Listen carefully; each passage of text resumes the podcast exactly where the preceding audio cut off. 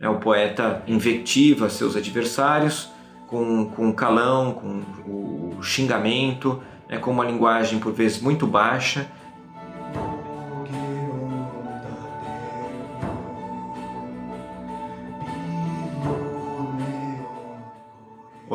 meu nome é Alexandre Pinheiro Hasegawa, sou professor de Língua e Literatura Latina da Universidade de São Paulo e hoje faço a primeira parte sobre os epodos de Horácio. Horácio foi contemporâneo de Virgílio, um poeta do século I antes de Cristo, fez parte do, do círculo de Mecenas, portanto escreveu quando Otávio Augusto era o princeps durante o Principado e tem uma obra muito variada. Horácio escreveu sátiras, odes, epístolas, o Cântico Secular e os Epodos, obra essa que é considerada uma obra do início da sua carreira né, contemporânea às sátiras, né, mais ou menos. Ele então compõe esse, esse livro uh, com 17 poemas e nessa primeira parte uh, eu vou tratar sobretudo dos, dos modelos de Horácio e de algumas características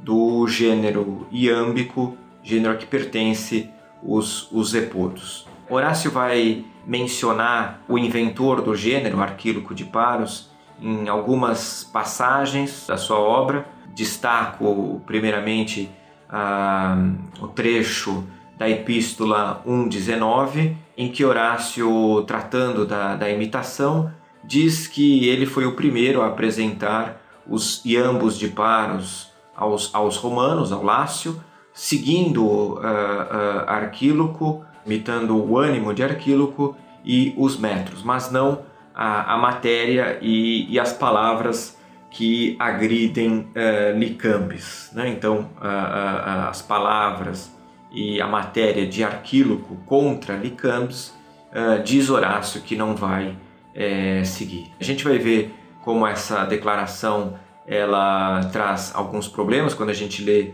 os, os epodos de Horácio, mas é uma declaração muito importante para entender o que Horácio faz nesse livro. Né? Pois bem, para entender é, de fato, é, é, preciso então recuar um pouco uh, no tempo, séculos, ao século uh, VII a.C., quando Arquíloco teria iniciado esse, esse gênero. No século VII a.C., é, o, o autor compunha para uma ocasião de, de performance, em geral um, um simpósio e esses poemas eram pensados individualmente. Juntamente com, com, com esses poemas, os epodos, né, os, uh, o iambos de, de, de Arquíloco, se transmite também uma, uma história, é, um, um, contexto a explicar por que, ora, é, por que Arquíloco compôs iambos. Então se diz que Arquíloco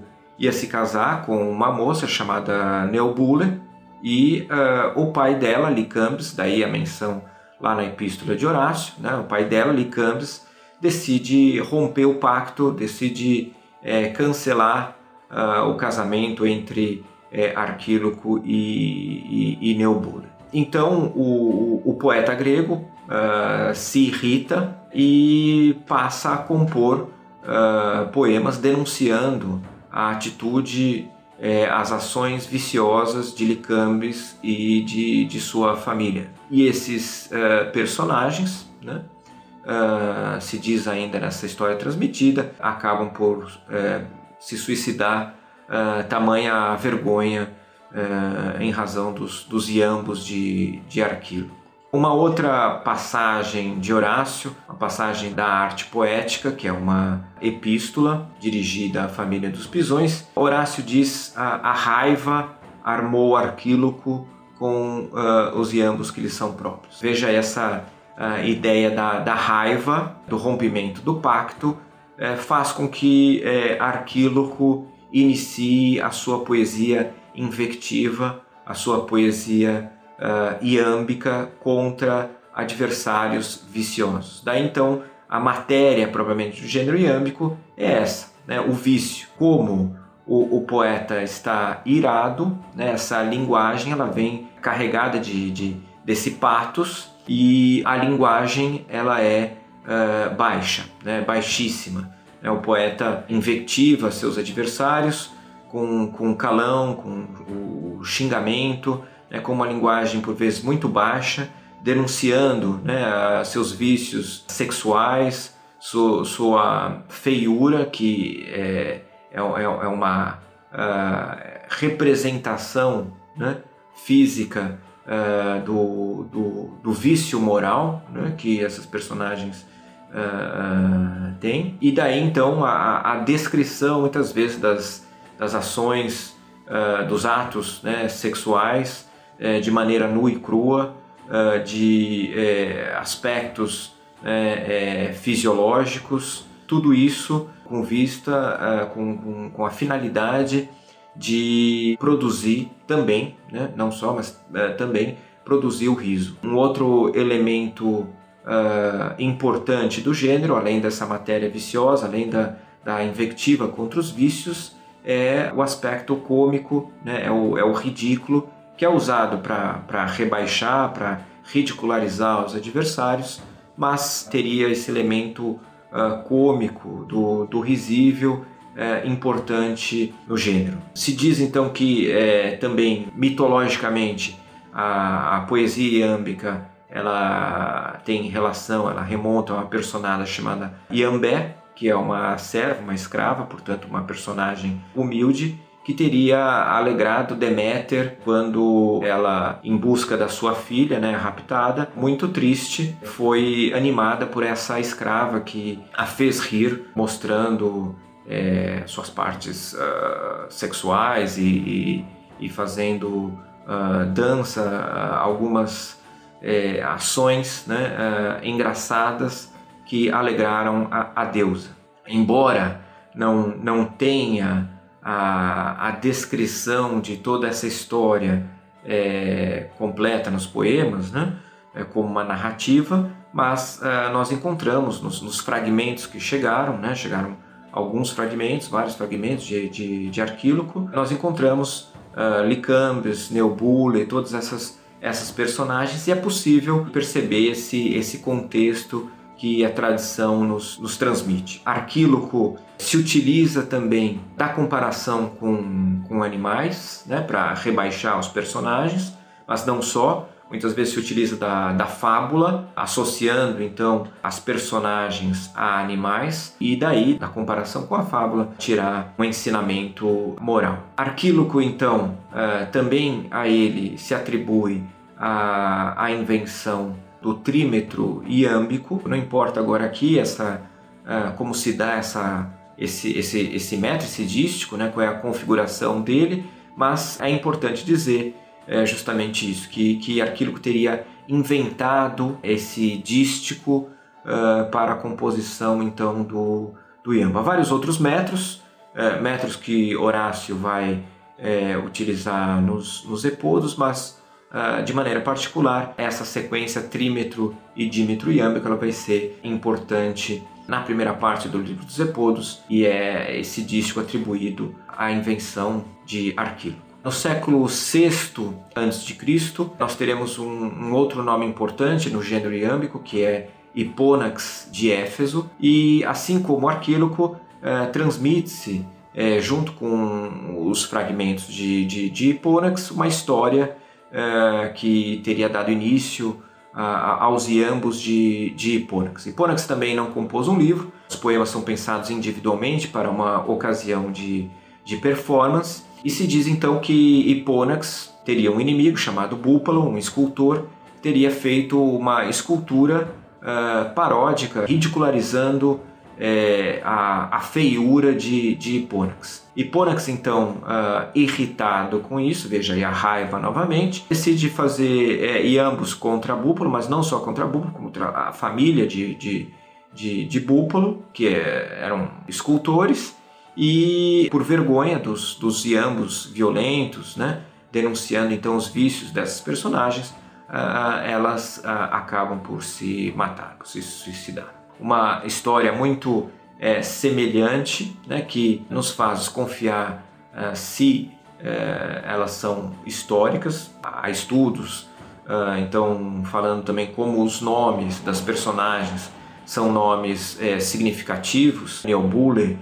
A, a, nova vontade, Licambis, provavelmente o passo do lobo, tá? e, e, assim por diante. Hipônax teria ficado irritado com, com a escultura e fez a invectiva contra Búpalo e, e a família de, de, de, Búpalo denunciando os vícios e se atribui a, a Hipônax a invenção de um outro metro, o metro chamado Coliambo ou Iambo Manco. No final né, desse metro, que ele é quase totalidade igual ao trímetro iâmbico, mas na sua parte final há uma inversão da sílaba uh, longa e da sílaba uh, breve, que torna o, o metro então assimétrico, vicioso na visão dos antigos, mas que, do ponto de vista uh, da adequação ao gênero, ele é, é perfeito, já que como o, o, o, gênero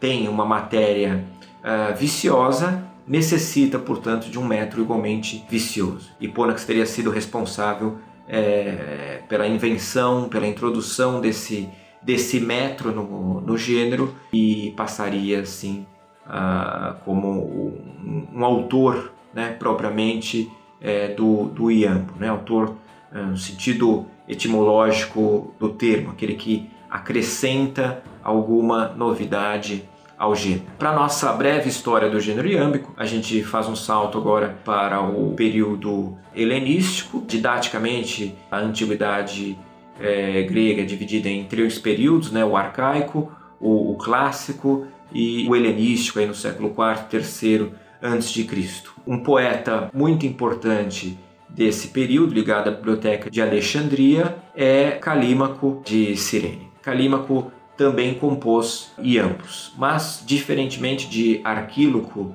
e Pônax, e essa é uma questão extremamente importante para a continuidade do, da nossa fala, né, para entender o que Horácio fez, mas, mas não só Horácio. Diferentemente então de Arquíloco e Pônax, Calímaco compôs um livro de, de Iambos. Né? Esses é, poetas, bibliotecários, né, filólogos do, do, do, período helenístico, eles é, editaram as obras dos, dos poetas arcaicos, é, não só Hipônax, Arquíloco, mas Safo, Alceu, Homero, as edições de Aristófanes, de Aristarco. Esses autores então editaram a, a, poesia arcaica e, e produziram então livros. E a produção desses uh, livros, né, quando Arquíloco, Hipônax, Safo, Alceu, Homero chegam para os autores latinos, eles chegam editados em livro.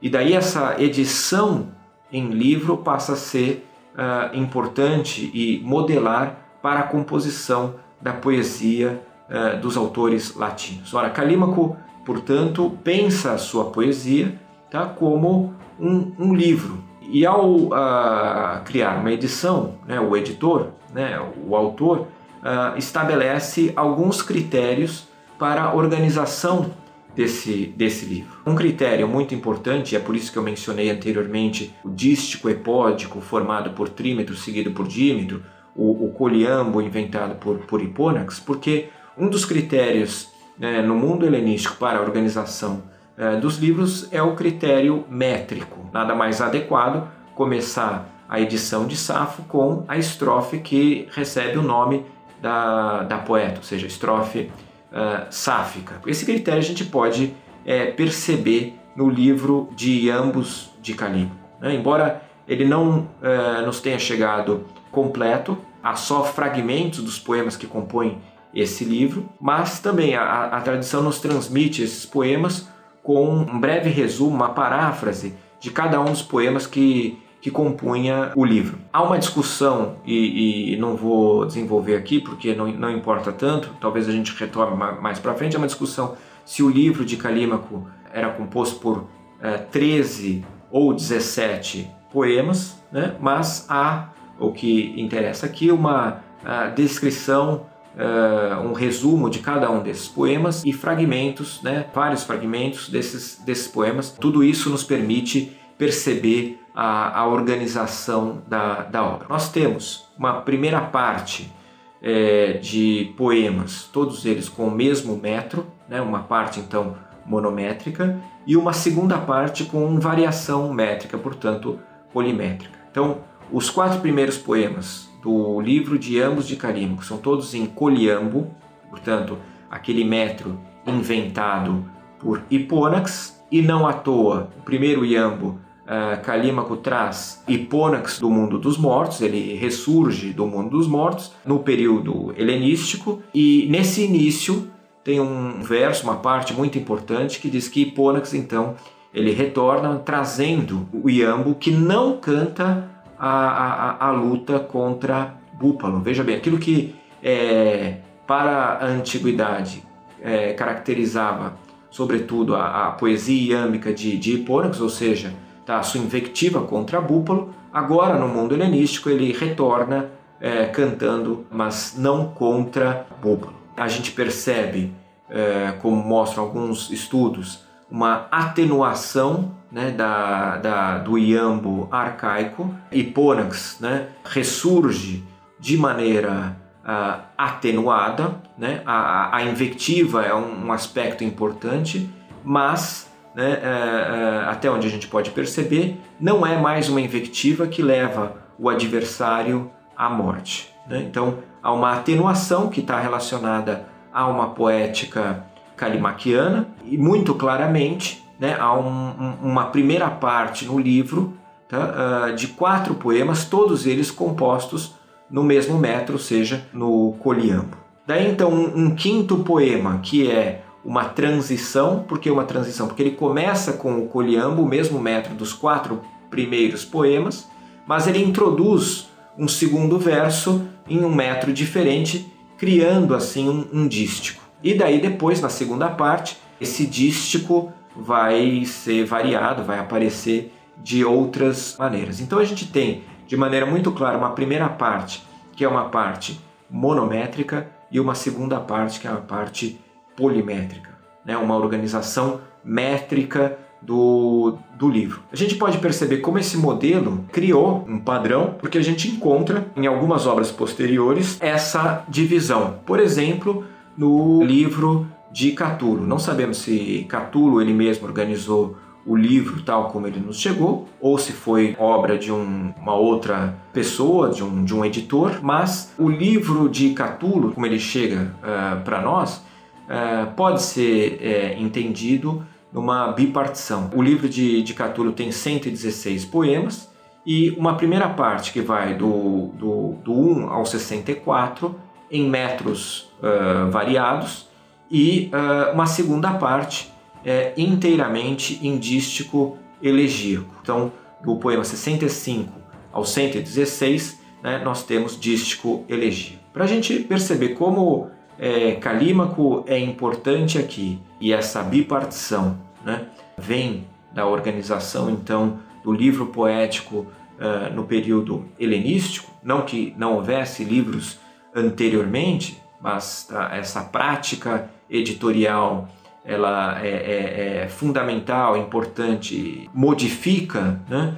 Uh, eu diria, o modo de, de composição uh, poética, essa bipartição né, ela é percebida uh, no livro de Catulo. E, de maneira ainda mais significativa, o primeiro poema da segunda parte né, do, do, livro de Catulo, o poema 65, né, Catulo, então, encenando uma crise poética, diz que é, envia ao seu amigo apenas não ele não pode é, compor poemas porque ele está é, muito triste é, por conta da morte do irmão, mas que envia tá, os Carmina Batiadae, né, os, os poemas do filho de Batos, ou seja, os poemas de Calímaco. Ora, ele diz isso no poema 65 e logo na sequência, no 66, é, nós temos a tradução de um dos poemas uh, famoso de, de, de, de Calímaco. Além disso, a expressão Carmina Batíada, que aparece no poema 65, ou seja, o primeiro poema da segunda parte,